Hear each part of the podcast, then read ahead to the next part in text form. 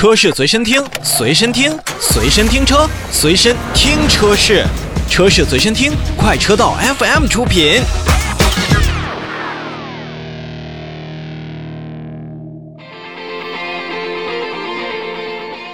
看召回，我们首先来看北京现代。北京现代决定在二零二一年的三月十六号开始，去召回二零一五年五月十二日至二零一八年十二月十四日期间生产的全新途胜，以及二零一八年八月二十七日至二零一六年九月二十三日期间生产的第四代途胜汽车，共计四十二万五千二百零一台。本次召回范围内的车辆呢，由于车辆的液压电子控制单元内部呢可能会发生短路现象，极端情况下呢就会导致发动机舱的着火，存在安全隐患。那北京现在将为召回范围内的车辆呢去直接更换保险盒内的保险丝，同时对于刚才我们所提到的液压电子控制单元当中的 ESC 和 EPB 这样的功能车辆呢进行 ECU 的升级。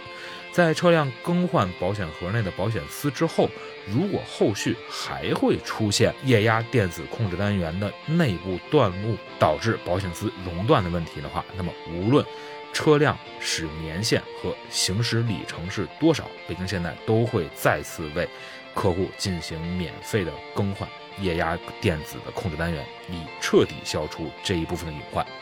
呃，可以看出这四十二万多台的车型，我们现在已经看到了数量已经摆在那里。那这一次的召回呢，也是最近北京现代比较大规模次的召回。那么也需要咱们的经销商，包括我们的车主朋友们，赶紧到店里去好好检查一下，如有必要的话，就直接去更换液压电子控制单元。